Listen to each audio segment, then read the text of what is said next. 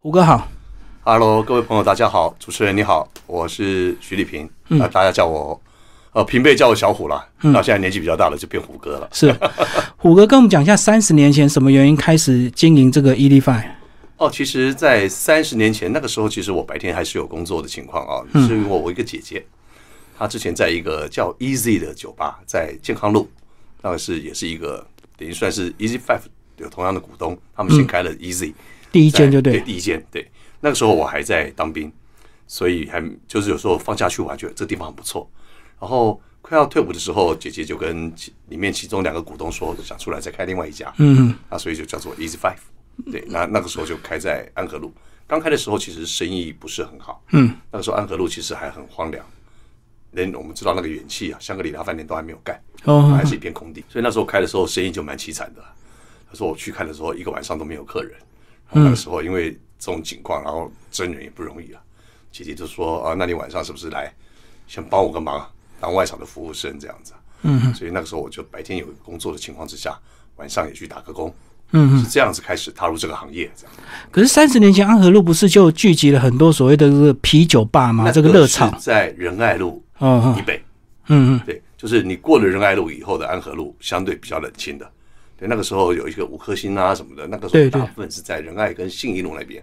那我们这个地方已经靠近和平东路了，哦，比较就是安和路的末尾段端，。对，那个时候我说那个现在有那个远期大楼香格里拉饭店，那时候根本就还是一片荒地啊，是空地啊，旁边还有那个阿北在种菜啊，嗯嗯嗯 大概是这个样子。对，那个时候还算荒凉。对。嗯，所以你们一开始经营就是所谓的这个现场演唱的这种 pub 嘛，对对，因为那个时候在台湾流行音乐这种现场演唱的场地，在更早以前，我们可能还年纪比较小的时候，那个时候就是一些所谓的地下舞厅，嗯，是一些美军留下来的一些酒吧，嗯，有一些驻唱的一些表演。然后其实更早的话，我们知道台北有所谓的梨园呐、在一品大厦的楼下，嗯，算是做的比较早的。可是那个时候，这样类型的店让人家感觉稍微嘖乌烟瘴气了一点。嗯，就是里面的虽然是唱西洋歌啊什么的，可是里面就是酒味比较重啊。是我我强调酒味比较重，是因为到后来我把我这个店改到比较 focus 在台上的音乐。嗯好嗯，然后比较重音乐就对，对，像我当初我经营到大概七八年以后，我就决定要把里面禁烟了。嗯，其实那个时候台湾台湾台北没有一个这种场所可以禁烟就的，超前部署啊，对对对，就是我们看的比较前面一点，觉得说，因为很多女女客人来跟我们反映，就说我们来到这个店里面很喜欢听这边的歌手，可是我们有时候化妆啊，我们穿衣嗯漂漂亮亮，头发弄得漂漂亮亮的，进来一出去，整个都是烟味。回家都烟味，对，然后后来发现歌手在上面唱，一直在那边深呼吸，都是吸二手烟，嗯，觉得也不是很健康。那我就想，既然我希望把这个地方塑造成一个以音乐音乐为主的一个地方，那其他的地方，我觉得我就必须要把它塑造一成一个适合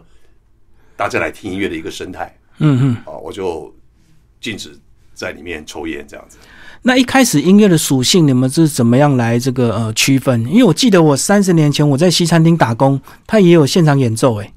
哦，那样子配配置不太一样。嗯西餐厅里面通常就是呃，所谓民歌西餐厅那种的嘛。呃，比较高档的，在林森北路哦的一家 OK，这个西餐厅那，可能它也是顶多是一个两人钢组琴三的人组一个对 bass 一个 keyboard，一个 bass，对，对两人对组、对三人组、三人对组的表演。像我们这样是一个整编的一个编制嘛，它有鼓手、有 bass、有吉就他乐团的有 keyboard，编制就是乐团的编制。对，嗯所以说它可以表现的歌曲的曲风啊更多样，然后呈现的也会更更更完整一点。嗯嗯对。那音乐的属性有没有定调？还是说按歌手他自己专长都可以唱？啊，我觉得以我的个，以我的一个想法是说，我今天去邀请一个歌手来这边表演，我就是喜欢他唱歌以外，包括喜欢他对于音乐的一些品味，嗯，跟他的一些选择。所以我请你这个歌手来，我当然会觉得你适不适合，除了你唱的好不好以外，包括你的表演的属性也是我们考量的。所以基本上我请一个歌手来这个地方表演的时候，我不会去限制他要唱什么歌，哦哦哦，因为我我很相信啊，虽然大家走进 Easy Five 来看这个表演，但是这个五十分钟是属于比如说李金铭的时间，嗯，那就是大家来看李金铭表演，小型演唱会，你会比我更在意对，你的表现，尤其在这样的小场地里面，啊，是大家说这个地方，以前黄小虎啊，小虎姐就说，这个地方是一个屋顶啊，嗯嗯嗯，然后说，比如说他们跑场的歌手有一些那种 piano bar 啊坐在那边很轻松的，客人爱听不听，那叫我在那文边文场，温场。哎、嗯，就随便唱，我们这种地方就叫做也不是随便唱，就是要说拼实力的，就是他们的心态嗯啊，那个不一样。对，可在这种所谓的屋顶，就是因为在这个小场地里面，台上有四个乐手帮你伴奏，在接下来的你一上台拿到麦克麦克风，接下来的五十五十分钟里面，大家是全神贯注的看着你，嗯，你在台上的一举一动、一个呼吸、一个换气，然后在这个灯光的投射之下，大家看得很清楚，对无，所遁形啊。嗯所以说你会很在意这五十分钟的表演。就是实力的展现，就对，对，然后你的优缺点哦，包括你一个走音好了，一个破音，嗯对，你讲话一个吐词，都是完全完完全全的呈现。嗯所以我常常很多人一些朋友问我说：“哎，我认识一个朋友唱歌很好，哦，他参加过一个歌唱比赛，他唱的很棒，可不可以来这个地方表演？”嗯，那我常常的回答是说。其实你们去看哦，像之前从星光大道开始啊，包括中国好声音啊，嗯，超级偶像很多的歌唱比赛，都是一个秀，对，那这个秀基本上歌手只是其中的一环，嗯嗯，主持人要表演，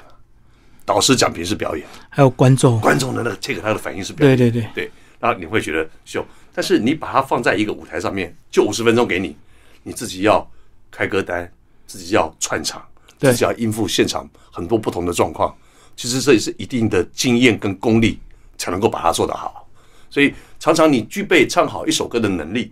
我觉得在 EFI 的舞台上面就是最基本的。嗯嗯，啊，你要如何能够掌控现场的一个气氛？唱一场的，五十分钟，对嗯对，大概七八首歌啊。那有的歌手不太会讲话，就开十一首歌啊，就从头到尾就是哒哒哒哒哒哒唱，就一直唱，对对对，因没为办法串场，因对为歌手在音乐里面他觉得是安全的，因为嗯，唱歌是他有把握的。可是当音乐一停下来，台下一两百双眼睛看着你的时瞪候，着你对，那个压力是很窘迫的。嗯，对，那我我我很喜欢一个一个 Bob Dylan，美国的一个音乐诗人 Bob Dylan，他就说过一句话：我曾经为我曾经在五万人的场合唱过歌，嗯，啊，我也为五十个人表演，两者比较之下，我觉得为五十个人唱歌更难。哦，书里有写这一段，嗯对，哎那我这个我想强调，他他他他强调的就是，因为你在五万个人聚集的场合的时候，他们来看你，他们有一样的情绪，嗯，共共同同的，嗯的情绪，对。但是你面对一个五十个人，像我们这样的音乐小酒吧，每个人来的目的不一样。对，哦，有的是来庆生，有的是来欢聚同学会，有的是来谈恋爱，各种的理由都有有的是心情好，心情不好。嗯，你如何在五十分钟之内，在短短的一开场，三首歌把大家的 focus 注意投射在你身上？嗯，这个需要很大的功力，因为五十个人有五十个不同的灵魂。嗯，大家心情都不同，对对，所以说很多像有一些很很有经验的歌手来我这个地方开始正式表演的时候，居然会显得手足无措，会有一点慌张哦。就比如说黄家千，哦，你看他以前是主持人，他得过很多金钟奖，演戏什么很厉害。在这更早之前，他也发过唱片，滚石的玉女歌手。他来我这边表演的时候，他每次上台前都跟我说他要去上厕所，他就跟我说：“哎、我要去绕赛。”一两次我还不觉得是。后来我问他：“你真的为什么每次去厕所？”他说：“我真的紧张啊。”嗯，他说因为这个地方其实很有压力啊，包括我们知道的彭佳慧，他也说，哎、胡歌每次在这个地方唱，我还是会紧张哎，嗯说因为真的太近 了，五场啊， 对对，屋顶，所以说我小虎姐说这是屋顶，到后来我才想哦，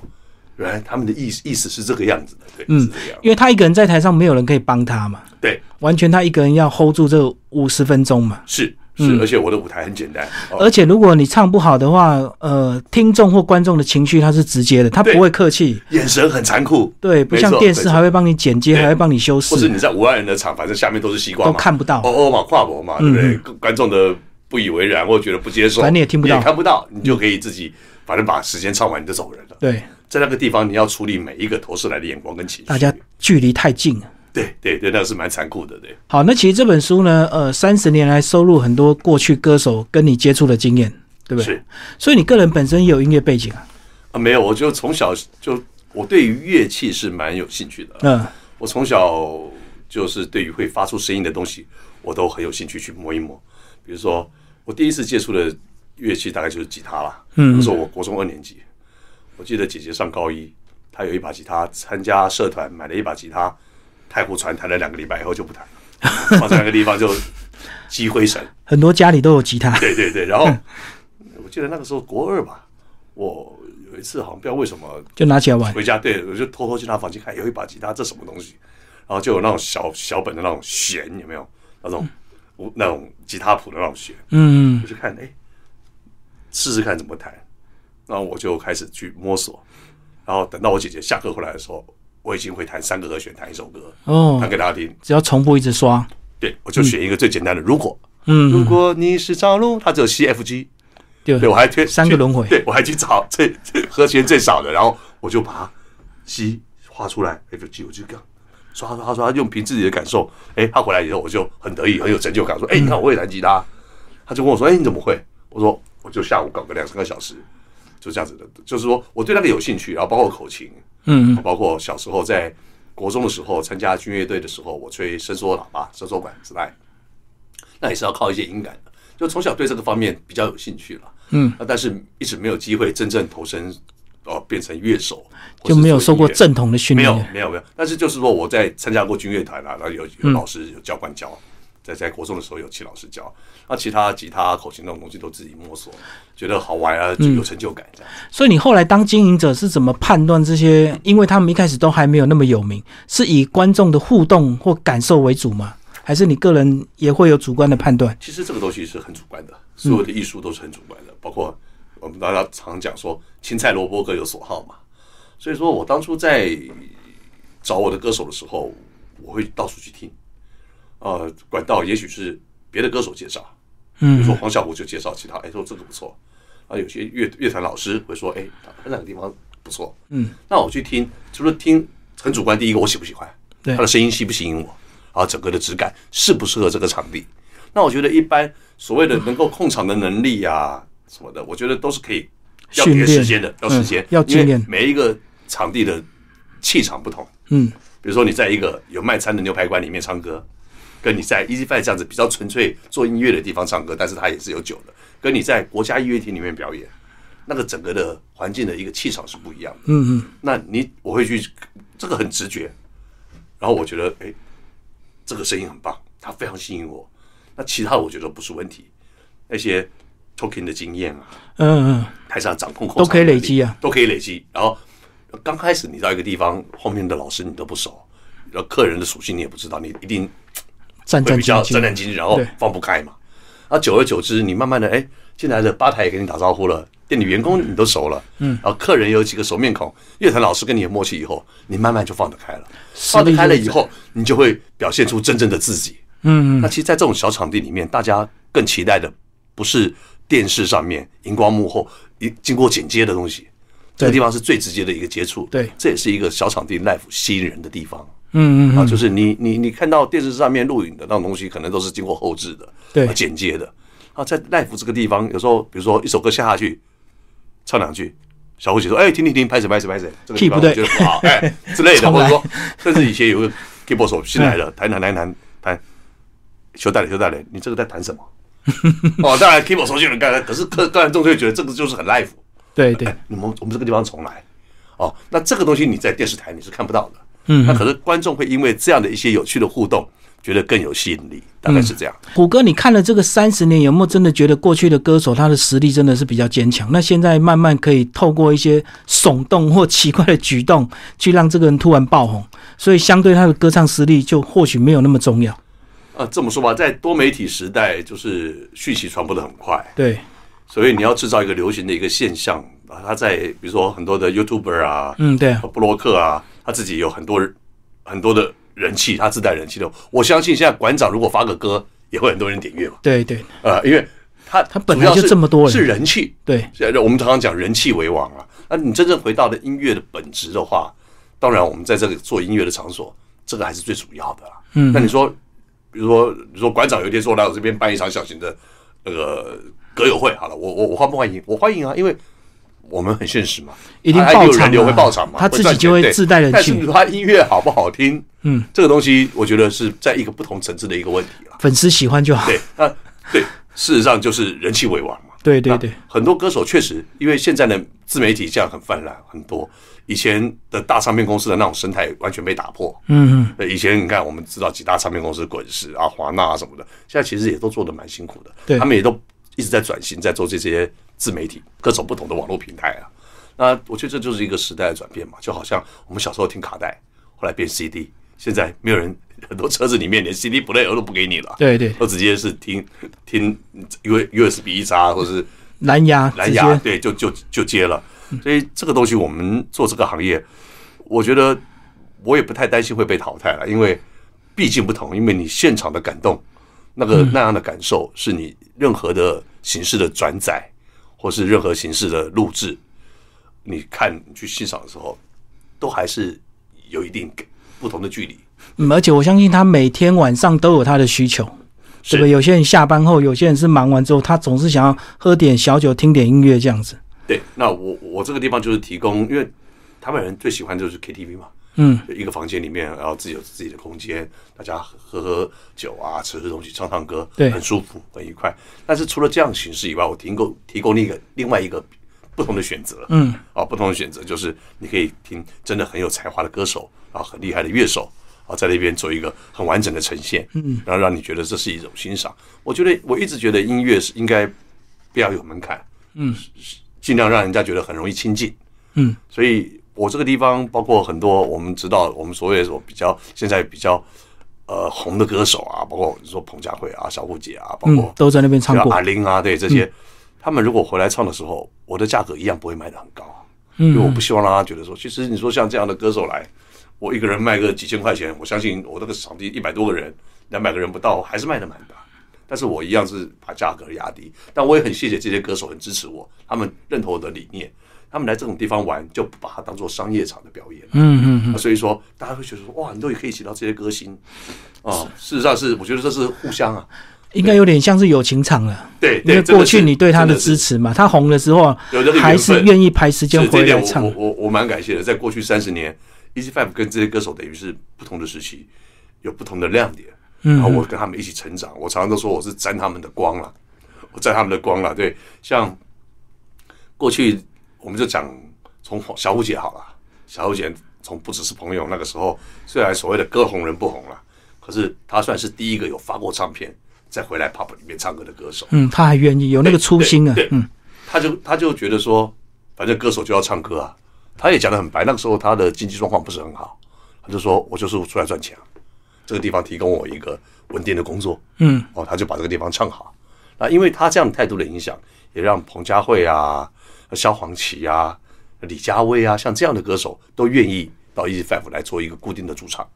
嗯嗯，大概是这个样子，就是说他起了一个带头的作用嘛。对。好，那既然讲到小虎姐，那是不是呃虎哥就讲到小虎姐这篇文章，啊讲到她一开始这个不太会做人，那个得罪点歌的人，所以以前是什么场合点歌要带小费啊？啊，其他像点歌带小费这种是在一种酒场的文化，嗯，可能你在 piano bar，啊在酒店大堂有一个钢琴琴师啊，嗯嗯，哦，或者哦，他就是赚小费，对不对？对他们就是好像一般小费场子都没有给他酬对劳对。酬劳很低啦，嗯然后就是一个金鱼缸在上面对嘛，对对歌手对要对上呃客人来宾几桌点歌上去丢个五百丢个一千。嗯然后你帮他弹嘛，或者你他唱不好的时候，你还可以帮他跟 帮他合音这样子嘛，对嗯让他觉得唱得很舒服嘛。哦，是这样的场地。那因为在三十年前开业的时候，黄小琥他来唱的时候，我记得他是一九九一年七月就来了。嗯，哦，我们是九一年一月一号正式开幕，我五月八号去那边当外场嘛。哦，刚开业啊，对对对，刚开业的时候，黄少武就来了。嗯，那时候他唱片发完嘛，歌红人不红啊，那还是回归现实，嗯 对还是要要要要要养小孩，还是要活生活了。对，要生活，对，所以说他就出来唱。那个时候他出来唱的时候，大概就是那样的一个情形。然后后来 还是被你这个把它处理掉，你算是很机智诶、欸那时候你才刚经营没多久，你怎么就那么快速就知道会有点事情，叫他赶快离开？哦，其实我们在那种场合里面，呃，工作从一个服务生来来讲也好，或是你是店长，我也跟我的服务生讲，你要眼观四面，耳听八方，而且这些客人进来，你就要判断他对于这样的一个开放的场子里面，会不会有好的影响，还是坏的影响？嗯嗯。哦，比如说像察言他在观色对他在台上讲话的时候，我们看到楼下他那个酷谁，他就是他就是有一些背景的人嘛。嗯。哦，旁边的小弟就是很严肃的坐在旁边，有有的甚至还是站着的。嗯哦，然后点歌啊，那个我们我们会去看客客客人的的反应跟表情。哦，当他我书里面提到的那一段，就是他点一个歌，黄小琥不会唱嘛，那小虎姐讲话就是比较直噜噜的，也是后来我们在电视上看到灭绝师太的形象嘛。嗯我们常常说小虎冷姐，面笑匠啊，对对对，没有，其实她也不是要让你笑，哦，她就是我觉得就是有一点点，我我讲白目可能难听啦， 对，就是说她很做自己啦，嗯然后她比较用自己的直观去讲话，嗯，哦，她比较可能没有顾虑到别人的感受客，人的感受，对，然后呃反而到后来，这便是他一个很鲜明的一个 mark，是他一个标章。所以陶晶莹就说：“你这样灭绝时代嘛，你一讲话就他妈死一票人。 哦”其实我常常跟人家讲说，小虎姐不是红了以后才这样，我说她以前就是这样。嗯，啊，这本书里面我这个故事就有写到，他他雅迪一个歌台语歌还压了一个几百块钱上去嘛，对一个就被他亏啊对对对，被亏说，哎，我们这边又不是 piano bar，我们这边是高级的 pop，好不好？然后打打个那 个球嘛，嗯大家笑嘛。那笑的时候，那那人家是认真要点歌，那就觉得一个他又是一个老大嘛，对，他觉得很尴尬，然后尴尬，那你知道吗？大家一起出去，老大尴尬的时候，老大不用出，出小弟嘴嘛就会小弟就察言就不观色察言观色了嘛，就觉得哇，你给我们老大洗脸啊，嗯，这样不行嘛，就开始在抠抠人说叫人了想要来要给他一点颜色要看堵看他， 对对对对对，那那那个时候我一看觉得不对了，我想说哇，这样子的话，嗯对我的，那我一定很保护我的歌手。当然了，我觉这得些不管什么情形，歌手的来这个地方表演，你要安全的下台啊，嗯嗯，对不对？我们以前常常听到类似这样的情况，当然不是我们的店啊，别的类似的这种同行里面，还有人在里面动刀动枪的、啊，嗯对吧、歌手被被老大押去对着整容镜罚站了、啊嗯因为他在台台上唱歌的时候不小心亏亏妹妹，亏到大哥的女人嗯，。女人， 对对对，然后 歌手下台以就被叫后去罚站就被叫去罚站了、对、啊， 这种我们后来让啊，到时候这些歌手我都认识啦，嗯， 也在好店里面唱过，但是这个时代已经有点久了，就不想他是谁了。反正那时候到后来，我们就觉得这这是一个很好笑的一个过程啊，嗯嗯所以我们就说我们开门做生意嘛，尤其是这个晚上的生意，对，客人通常稍微复杂一点，没错，而且有些可能已经喝醉才哦哎没来错的，，第二二的那种团的最 难搞，所以对只要有第二趟进来的，我都会告诉我的外场的服务生，啊特别服务，带位置一定要带离舞台远一点。呃，以免他闹场，对，如果他坐在前面第一排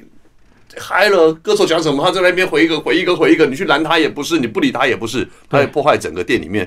节目进行的一个节奏跟气氛。啊嗯，所以这个蛮重要的。所以说我常常讲说，我常常鼓励这些服务生啊，不做基层的服务生，尤其在这样的娱乐场所啊，或是这种有卖酒的地方呢，我说不要妄自菲薄。我说其实服务生非常非常的重要。嗯嗯我本身就是从服务生开始做，啊嗯，打扫、洗厕所、清呕吐物什么的，我我们自己就做了。我做了两年，开始做店长。嗯，哦，虽然我还没当店长这个职务的时候，我已经在负责很多不是我应该做的事了啦。啊，当然，因为姐姐自己是主要的股东嘛，对，哦，那我自己会觉得说，我也不想给她丢脸啊，更有责任，对，更有责任感。嗯对，然后同样是，我觉得主要是我喜欢这个地方了。而且有时候服务生做到最后，可能还要带一点维士，对不对？万一酒客吵架或客人吵架，啊你们还要去劝阻啊。是是是，对啊因为所以我觉得说，很多事情是预防胜于治疗。对，所以我就想说，已经第二趟喝醉的人，你千万不要把他带到很靠近舞台。哦，到现在如果他们犯这种，我就觉得是低级错误。嗯，万一这个客人失控，我就会骂他们了。对我说你明明知道他们进来是这个样子的，你为什么还带他坐那个地方呢？嗯嗯，对不对？那有的时候为了不让这样的客人影响整个场子的气氛，我宁愿跟他说没位置了，嗯嗯，我就不接待了。对你知道吗？因为我要顾虑到大部分的人来这个地方是为了有一个呃好的音乐环境，跟他想来听歌嘛。嗯，对，我觉得我我很少人是这个样子。然后说做酒酒吧，你应该多推酒，多多卖酒啊。可是我我觉得我是把音乐的气氛跟品质放在第一个，音乐第一卖，酒赚其钱次第对二。我觉得酒酒水这东西是调剂，它是来配，它是来配音乐的，哦，是这个样子。对，那如果说你把它颠倒过来的话，那就跟一般喝酒的场所没什么样子的时候，同样的这个的影响会变成台上的乐手歌手也觉得他们不受尊重。嗯嗯嗯，对我你我没有办法想象黄小琥在上面唱，我只不只是朋友的时候，台下在滑雪的、对对对，对不对？ 那这样子的话，我相信再好的歌手对于这个舞台的向心力跟尊敬都会减损啊嘛。以后也不来了，不受别的尊地重方可。以赚钱嘛，对，一样赚钱的话，所以说我觉得 Easy Five 跟别的地方可能比较不一样的是，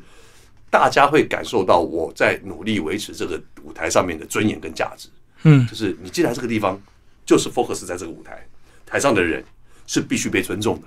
所以我我很早就是除了禁烟以外，我也不提供骰盅啊。大家以前去喝酒都会拿个骰盅，有没有骰子？几个六，对两个三个五，然后喝对不对？喝划拳，喝对哇，其实卖酒的厂子希望人家玩这个啊，为什么？喝酒喝的喝的多嘛，对啊喝的多你的消费收入就多啊高嘛。可是我我比较反反其道而行啊，嗯嗯嗯，因为我希望这个地方是以音乐挂帅的，其他的只是陪衬。哦，然后没关系，每一个人头消费少没关系，但是来的客人，维我希持望住他品质。对他的他的素质，他他的品质，他都是希望以台上为优先，他是为了这些歌手跟音乐而来。嗯哦，酒，呃，是他们其次的其次的一个要件啊，对这是我换钱的一个方式。我总不能在这个地方卖豆浆 汉堡吧，对不对对对？那个那个味道也不对要。合味，嗯对对对，因为其实有时候我觉得台湾一些这种文化部的，有些打酒搞文化的人太严肃了。什么叫文化？哦，是深入，我觉得要深入大家每一个人的生活里面，他慢慢久了就变一个文化嘛。嗯，养成习惯就是文音乐和化啤酒了，本来就是搭在一起的、啊，没有人讲音乐和豆浆的啊、嗯没嗯，有讲音乐和和巧克力牛奶的嘛，对对对不对，？那只要酒这个东西不要多，不要乱性，不要过不要量，过量，对，理性饮酒，哎，它就是一个很好的调剂。就是微醉微醉的感觉，对在对听对歌三分很为棒。醺就很棒，对对，你很容易在不要那个听到歌的烂经典对嗯对对，大概是这个样子。好，里面有讲到这个萧敬腾的故事，那时候你们已经慢慢上轨道了嘛，是开始会去往外找一些，是或者是从电视的歌唱秀里面找一些比较有潜力的歌手来你们这边驻唱是。对， 那个时候萧敬腾这个事情很好玩，是那个时候卓一峰刚来我们店里面唱大概一个月，卓一峰唱的很好，他现在那个《再见烟火》也很受欢迎啊。嗯，他当初是一个校园比赛的一个不知道第几名，反正发了歌，然后就在我们店里面唱。后来我那时候看到《星光大道》里面说，哇，萧敬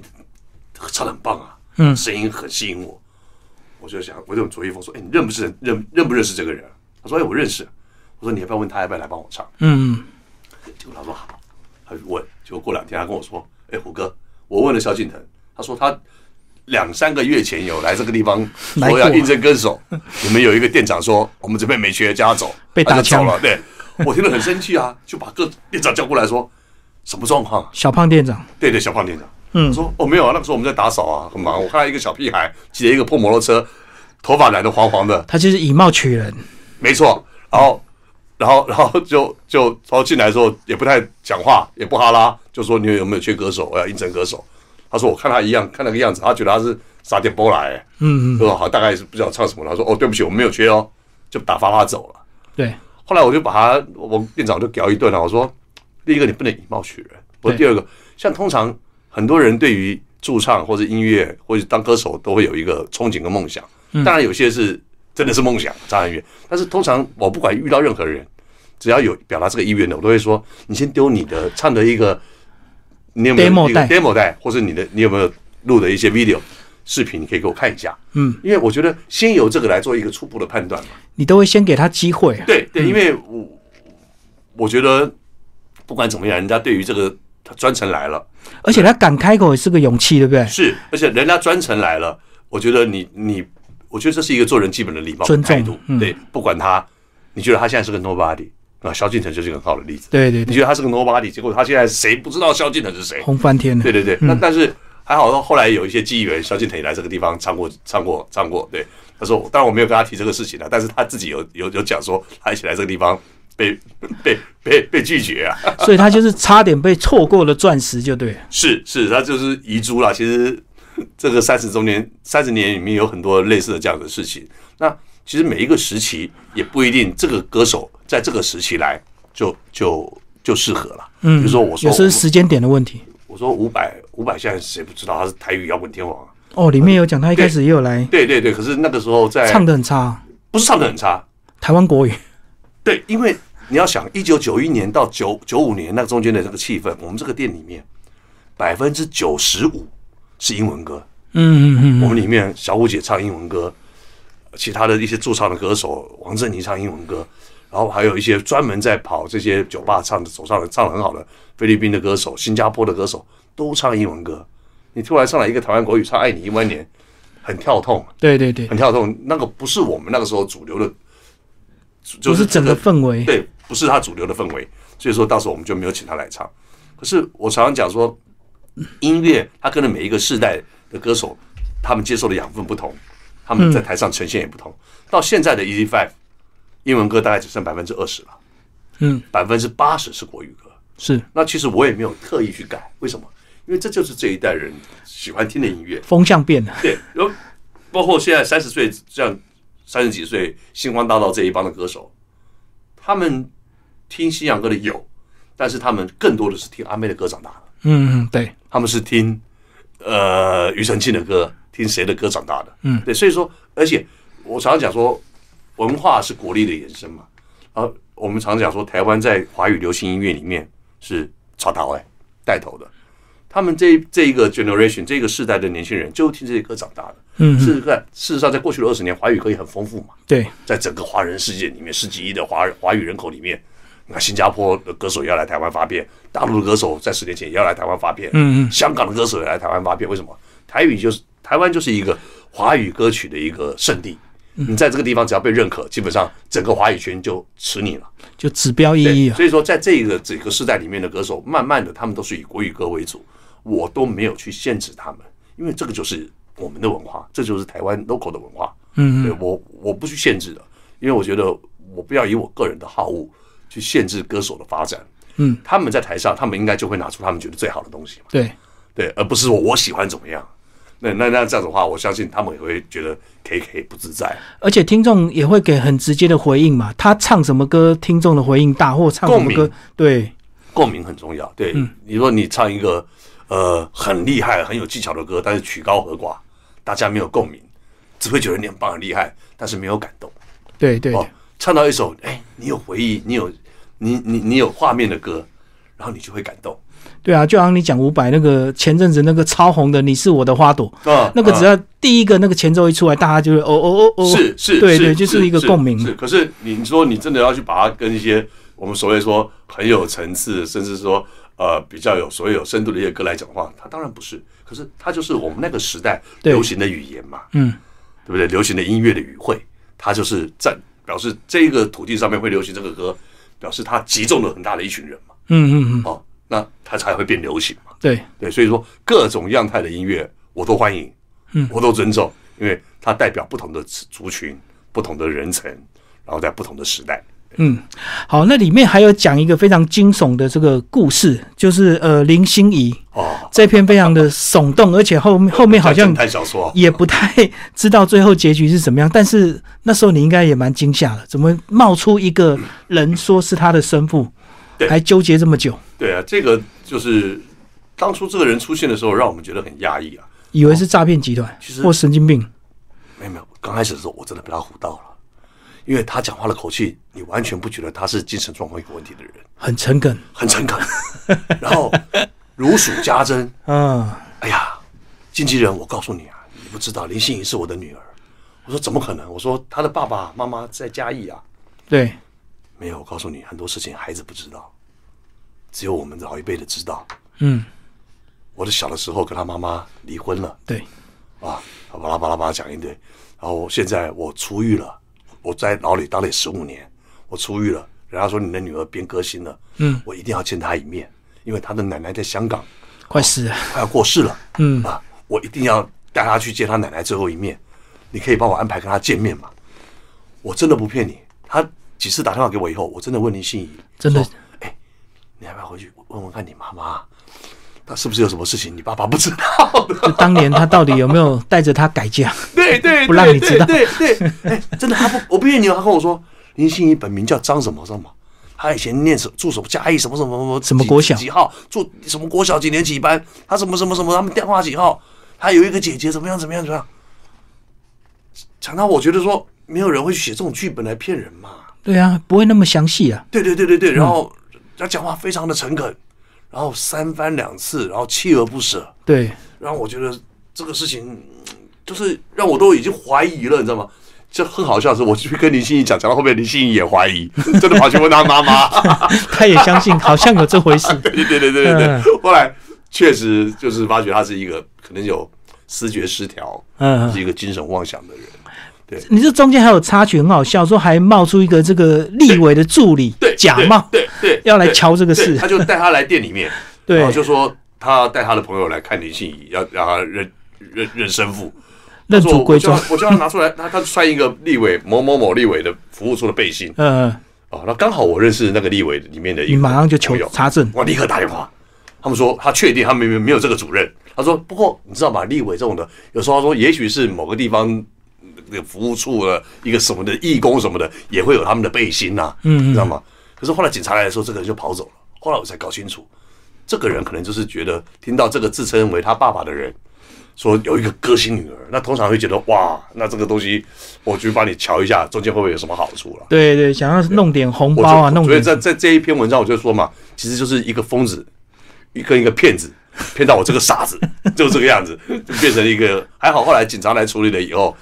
我们就再也没有见过这个人了。但嗯是这个人他好像真的是警察通缉的人，因为警察来了以后就把他带他就走跑了对，那我问哦警察，警察也没有，就是骗子跑了，哦就是自称为他爸爸的人就被被抓警走察上铐带走了。嗯嗯嗯，对，那其实这类似这样的事情，我们店里面还有个歌手叫林凡，嗯，林凡也是有一个疯狂的歌迷追他，上个礼拜好像才法院判决判那个歌迷六个月的徒刑，一直骚扰他吗？还一是直骚扰，哦，好像很一直骚扰，很多艺对人都会遇遇到一两个一这直骚种，扰，然后到店里面骚扰，跟到他家里面，还跨进他家里面，然后就是不断的跟他表白，告送他白礼物，嗯然后这个女生还是个这个人根本还是个女的，嗯她嗯可能就是一个呃 tomboy 吧，就是嗯一个 lesbian，、对，她就喜欢林凡，她觉得林凡是爱她的，嗯嗯只嗯，是在大家面前不好意思表现。那其实身为公众人物，他们遇到这样的事情，我觉得第一个真的是除了烦以外，真的会有一点点危险，因为像这样的一个疯狂歌迷，其实是让人家会很不舒服，嗯可能有由很爱大的压生力。恨，所以你们经纪人有时候也是要第一线的保护，对不对？第一一定线的过滤，一定的，一定的因为因为你你朋不管是怎么样，它就是商品嘛。嗯这个艺人保护这个艺人，要保护啊是我们的责任。就是所以对，所以林凡每次在我们店里面唱歌下台以后，一定我们店里面的店长，我们店里面的外场的男生，一定护送他去开车，看着他上车为离开为止。嗯，因为要不然那个疯狂歌迷就会他在了他的车旁边埋伏。对突然就冒出来，对，然后他知道他他很好知道他的，因为你在明我在暗嘛。对他对知道你对，每个礼拜礼拜几在 Easy Five 唱歌，而且这也是固定公要来歌手也是公开行程嘛嗯对，对对，他也他也要宣布公告他的行程，说让我在哪粉丝个地方来唱歌听让啊粉丝来听嘛。所以说，那好像这样的疯狂歌迷，他他进来，他也乖乖的买票，说我要位置，嗯，我也没有理由不让他进来啊，对不对？对我也他没也有是理消由费者啦对对，消费者。那所以他在店里面的时候，我们就会盯着他，嗯不能去骚扰歌手。然后歌手要离开的时候，我们就会护送歌手上嗯车，看他安全的把门锁好了，开车离开了，我们才回家。这样刚讲到，其实在这个音乐吧里面，还是有一些卖酒，甚至有时候还会有所谓的酒醋小姐在你们里面穿梭。那要不要讲一下酒醋小姐这篇故事？哦，那就讲到婷婷这个故事了。她叫对婷婷，我记得印象也很深啊，因为我这个书里面就是把我只有写她嗯唯一一个，对对对，就是工作人员的部分，她这就是一个酒醋小姐。酒醋小姐就是一般酒商派到厂里面来的，对她不属于我的员工，她是酒商派来推销他们的酒的啊。嗯，那就是她在那个地方收拾快要下班的时候，有一天快要下班的时候，突然旁边有一桌客人在吵架，然后听得出来就是他们是那时候陆客开放自由行嘛，嗯，所以上海啊、北京啊，很多的自由行的客人来台北的时候，晚上就会来这边听歌。嗯，一男一女一对情侣在那边喝到一半，一个人男，另外一个男的 keep 不的跑进来，就说嗯，听他们的对话就是，呃，女生本来是这个男生的男朋友，女生劈腿就对了，女生劈腿，嗯，然后前男友跑过来抓，就从上海跟到台北抓，嗯，然后在谈判的过程当中，这个被劈腿的这个男生情绪失控，理智线断线，就一手大大手一挥，把桌上的一些所有的瓶子啊、酒杯啊，就一扫扫开，window 都丢完了。哎、就一扫的时候，那个玻璃碰撞啊，我们那个九处美眉在旁边，刚好一个碎玻璃划过她的脸，我把她脸划了一个大概十几公分的伤口。那个我去看的时候，真的是皮连着肉啊！嗯，哦，那时候就觉得，呃，很惊悚，就是说，哇，怎么会有这么重的伤害？当然，赶快叫救护车送她去医院了、然后尴尬的就是这个犯就闯了祸的这个陆客、啊，明天就要明回天去就要，回对回上海了。那警察看到这个事情，我们报警嘛，警察看到这个事情就说，我们没有办法拘留他，除非你告他。但是现在是晚上了，那也要检察官开、开什么呃写什么东西才可以把他拘留，嗯拘留住要不然他明天就得走了。嗯，所以在那天晚上凌晨一点钟开始谈判到早上五六点就进入一个深夜的谈判。嗯，对，因为警察其实也蛮好的，因为毕竟是同胞嘛，嗯，当然，也是站在我们的立场，受害的立场，就说，如果你现在让他走了，我们也没有办法去拘留他了。嗯，他明天就哦对机场所以就说飞走警，察就对对对，他就是说带带带我们到派出所旁边有一个小房间，让我们在那边协调。嗯，然后我就帮他协调出一个呃金额，呃，其实那个金额，老实说，我觉得还不小了。可是对于这个女孩子来说，没有一个呃人，包括我们不要说女孩子好了，酒醋靠脸吃饭的，对还啊，要而且保是脸上，车模什么什么什么秀场，对，脸上他就不能工作了，对，对不对？那你除了赔他医药费以外，是不是要给他工作损失？啊，其实那个时候我我觉得他的妈妈男朋友来，我本来想要离开了啦，可是他的妈妈看得起来就没比较没有这方面的经验了。你怕他们会吃亏了，对，因为他在我店里面工作嘛。那其实这个男生也蛮可怜的，他就是因为感情受挫嘛，嗯，是还是自己说情哎失绪去了理智失对控了，喝了酒是失控了以后，对犯了这个错。但是我跟他说很抱歉，因为毕竟这个祸是你造成的，你要对人家这张脸负责啊。我说他靠这个吃饭的嘛，而且我呃要不然你觉得这个钱高，要不然你让我画画画画下这个伤痕，我付你这个钱，你愿意吗？或是你的你的你的女朋友，或是你的太太、你的女儿呢？对不对？我说没有人会愿意的。我说遇到事情就得处理了。呃，后来经过一个冗长的谈判，啊，来来回回啊，到后来呃他付了钱以后，过了几天，还有一个人不陌生人来恐吓我啊，就说我在中间是不是捞了什么好处？他的亲友帮他他的出亲气戚把他，出对，去。那我就跟他讲说，我就把那个受伤的女孩子的照片贴给那个恐吓我的人看，说你看这样的伤，嗯，嗯你觉得这个价钱过分吗？对我说这个对这个女孩子是一辈子的伤痕啊。对我，说这一点金金额，你让她去做美容修复完，她还可能要好几个月不能工作。我说，我觉得这个金额一点也不高。嗯我说我只是做做了我觉得我应该做的事情，因为我我把 E Five 里面不管是每一个员工也好，来这边替 E Five 服务的工作人员也好，我都觉得是我的责任啊。对对对，这因为在你这边这个受伤了，在我这边受伤了，其实老实说，他的老板是酒商，你知道吗？嗯，嗯酒商应该要出来替他替他出面的，而不是我这个店家的老板。只是因为他常常来店里面，固定的时间来，大家也都熟了，情感比较深情感比较深。那我看到一个漂漂亮的女孩子脸上被划了那么大的一个口子，我实在于心不忍啊。而且酒商老板也许他的心态也不一定把他当做自己的朋没友错，啊没，错搞不好只是工读生之一啊你只是，一你只是小很多时酒五醋小百，对，很多酒醋小姐之一而已。对啊对啊那对我们来讲，她就是每个礼拜固定会出现的一个酒醋嘛。对啊所，以发生这样的事情，呃我当然跟对于那个赔钱的那个大陆的客人，他也是我的客人啊，嗯，我也我也不会去欺负他，可是站在一个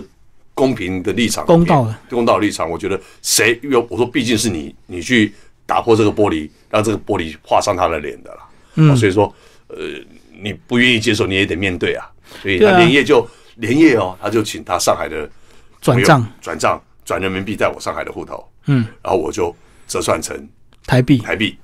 给给这个九处妹妹，嗯，她就这个样子。书里你说还亏了汇率，啊 汇率，那就对那就那就不提，那是那个就是小事了啦。对，主要是这个事情能够圆满啊。嗯，而且很多九宿小姐其实都是大学生啊，所以你想想看，一个二十岁的女孩子脸上被被这样子割了一刀十几公分的这个疤痕，对啊，他后面他那恨个恨一辈子啊，对啊，没有人会愿意的。你说那个，其实那个那天晚上半夜哦，我就问了几个朋友还没睡的，他们认识整形医师的，帮我问了，他们都说这个东西可能都会留疤的。嗯就嗯，是就算现在的技术这么好，他们看了那个伤痕，不骗你啊，那个时候我看他手这样遮着拿纸遮着红的，我就放给我看，那个肉都掉下来了。嗯，我一看画的很深就对，很深啊，然后那个美眉问我，婷婷问我说很严重吗？我都不敢跟她说很严重，我说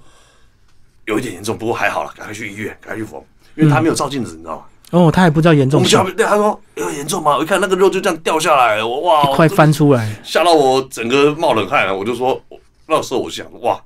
这个是蛮严重的伤了，不可以让这个人走。嗯我说，如果仔细一点，表皮啊什么的话，也许就没那么严重啊。对对对。那个真的就是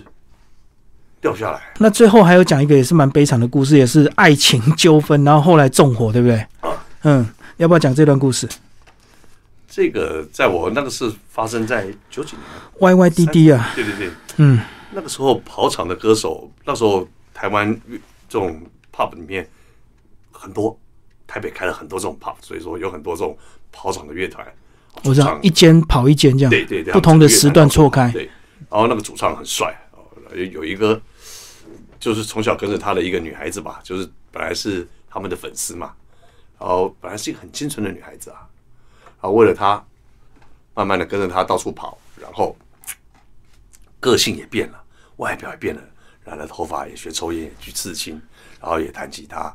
我就看她从一个五专生啊，一个女孩子，慢慢的变成一个好像也是个很 rocker 的一个一个女生。嗯嗯。然后她就跟这个主唱在一起，后来这个主唱劈腿嘛，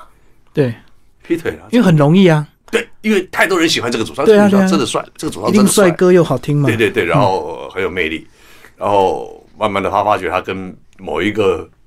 pub 里面的一个吧台有暧昧，然后有一天他去那边跟他谈判，啊，我没有在现场，我不知道，只是从那个他们的团员传回来是说、嗯那个很惊悚啊，那个女生的个性很很很很烈，嗯，讲一讲以后，就这个真的不要学哈，他就拿了一个准备好的汽油往自己头上浇。对啊，我就在那个男生面前把自己点一把火，把自己给烧了。嗯，那女生真的是一个蛮可爱的女生，很有个性啊，我很喜欢这个女生啊。就是我们以前常常在相处嘛，嗯因为她男朋友他们那个团来表演的时候，她都会跟来嘛。嗯，然后就看他们这样子，这个女生的一路的转变啊，从一个呃很文静的女生变成一个 rocker，然后跟这个男生在一起，然后为爱疯狂就对为爱疯狂，然后改变了自己。嗯，在她的立场，她为了她喜欢的男生，她改变了自己，牺牲融入一切融入她的世界跟生活。对，把自己的气质样貌都改了，结果这个男生居然去劈腿人家，嗯，那这个女生当然是很难过啊，很难过了以后去找他谈判，谈判，嗯大概是谈的不愉快，就在店门口把自己浇浇了汽油，赖打一点就把自己烧了，然后烧了以后我就没见过这个人，然后过了大概半年吧，突然多出久现，突然一个车开到我店门口，然后叫我下来以后，他就整个人穿的那个那种，就是我们看到那种阳光基金会那种，你烧烫伤以后有那种压力衣嘛，对对，压力他只有眼睛跟嘴唇露出来，哦，我听得出他的声音，可是我一时想不出来他是谁，他就叫我。那时候我真的觉得心里很震撼啊，我就觉得说是什么样的爱，能够把一个让一个女生愿意这样子来把自己毁了。而且自己伤害自己真的很奇怪，一般都是伤害对方嘛，他觉得说我伤害我，你就会让心你觉痛得。guilty，让你痛苦。对，但是也很不幸的，他在他点火把自己烧了以后，这个男生，嗯但他点火没过几个月吧，这个男生在高速国路上面出车祸，车祸也身亡了，嗯，嗯也死掉了。对，这个事情在我年轻的时候给我很大的震撼啊。对，我觉得第一个，呃喝酒真的要理性，你酒后不能冲动啊。对，啊，第二个，我觉得对于这个圈子、对于这个行业，或者对于歌手迷恋的人，或者有梦想的人，有的时候也要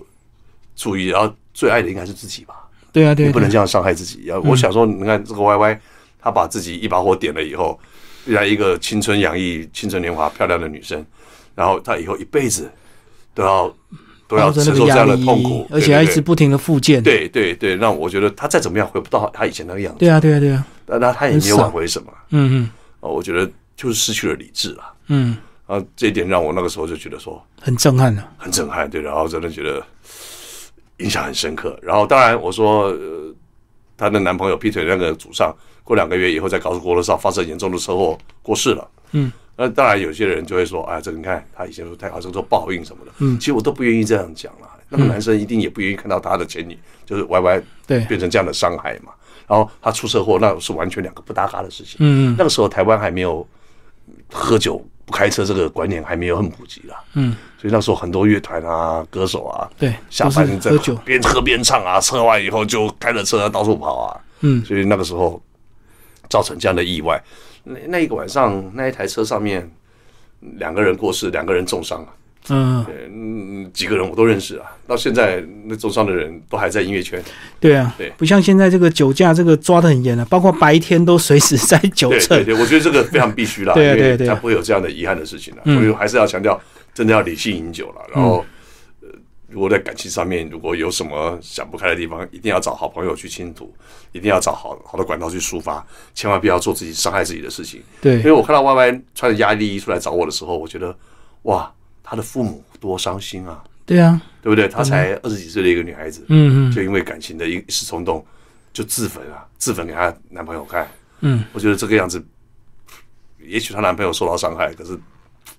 这个事这个事情来可讲，他自己是痛苦一辈子啊太不值，得，因为他对持续太的不值复得健。对，这嗯，太不值得。对好，最后虎哥帮我们讲一下 EDFI 最后呃以及未来的一些发展，好不好？呃 e a s y Five，呃，我觉得从一九九一年到现在三十年过去了啊、嗯，我们在二一一七年开始，我们也在上海开了一个 e a s y Five 的分店哦，就我们直营的分店。然后今年我们会在西安开一个加盟店，然后上海第二家店也在筹备了。然后我我觉得我很荣幸啊，我也很幸运，我在台湾这片土地上面成长。哦，然后有这么丰富的一些音乐资源，还是一些那么好的一些音乐人，可以成为我的同事。